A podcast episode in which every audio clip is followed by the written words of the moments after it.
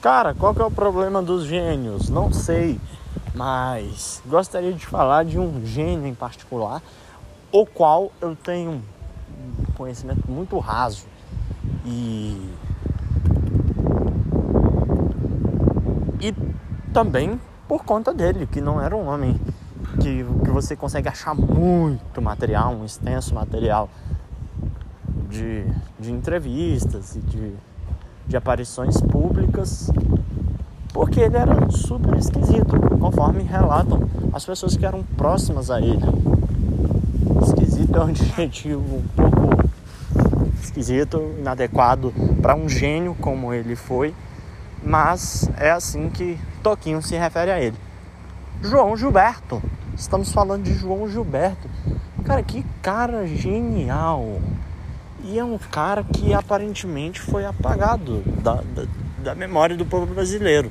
Sim, apagado, as pessoas não, não sabem o nome do João Gilberto.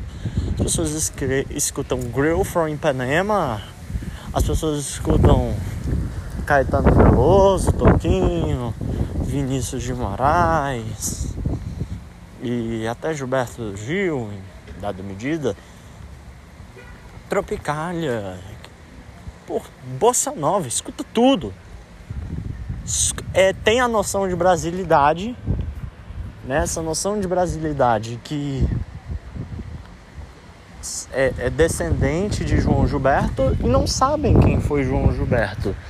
Mas para você estar tá escutando esse podcast, que provavelmente o nome do João Gilberto vai estar tá no título, você deve saber quem é João Gilberto. Sei lá, eu queria conversar mais com alguém que conhece o João Gilberto, porque eu conheço muito pouco.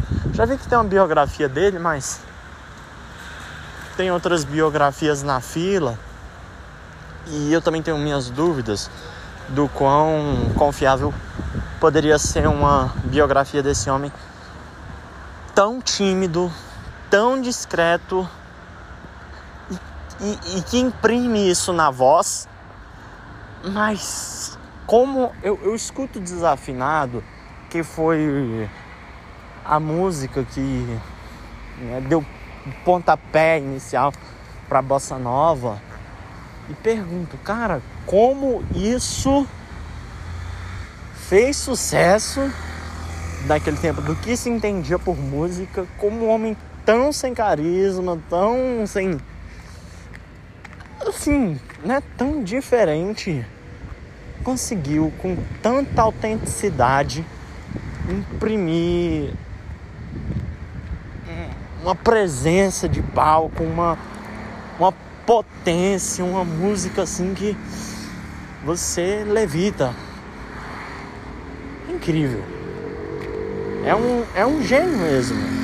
É admirável, porque. Gil Gilberto, cara, tinha tudo para não ser nada e é é tudo, mas tem tudo para ser tudo. É um, é, é, são muitas controvérsias. Imagina você tá. João Gilberto é de que década aproximadamente? Ah, ele é dos anos de ouro do Brasil, década de 50. Década de 50 é o que o Toquinho falou numa entrevista aí que era muito favorável, né, para se desenvolver a noção de brasilidade, para sentir prazer em ser brasileiro. Construção de Brasília, futebol a todo vapor. E aí surge João Gilberto nesse contexto. Táxi. Chegou um táxi aqui. Fica sem graça quando tem gente olhando eu gravando. Então aí surge esse cara com violão, com a vozinha desse jeito. É, e com apreço enorme pela música, mas ele era um cara que ele era super reservado, não era um cara muito de sair de casa. Será que o João Gilberto tinha um grau leve de autismo? Ou quem sabe até acentuado, porque de fato era um interesse pela música muito acentuado e uma timidez tão acentuada quanto essa paixão pela música. Sei lá, hipótese, eu tô, É, é, tá vendo? Eu falei que eu sei. O que eu sei sobre o João Gilberto é raso. Mas é só porque eu acho que ele merecia essa, essa homenagem. Eu precisava me expressar falando o quanto. Não, é, é, típico dos gênios, né? Fazer uma coisa super escrota, super esquisita e as pessoas amarem. Isso é maravilhoso. Você imagina, antes do Michael Jackson, na balada, alguém dançando como Michael Jackson. Michael Jackson tem uma dança super esquisita. Eu vou te contar de onde ele roubou a dança dele. Espera aí que agora eu vou entrar no ônibus aqui. Rapidinho, pessoal. Ixi, Maria, o ônibus tá lotado. Não vai dar pra continuar a conversa, não. Vou ter que desligar. Já volto. Opa, meu patrão. Obrigado.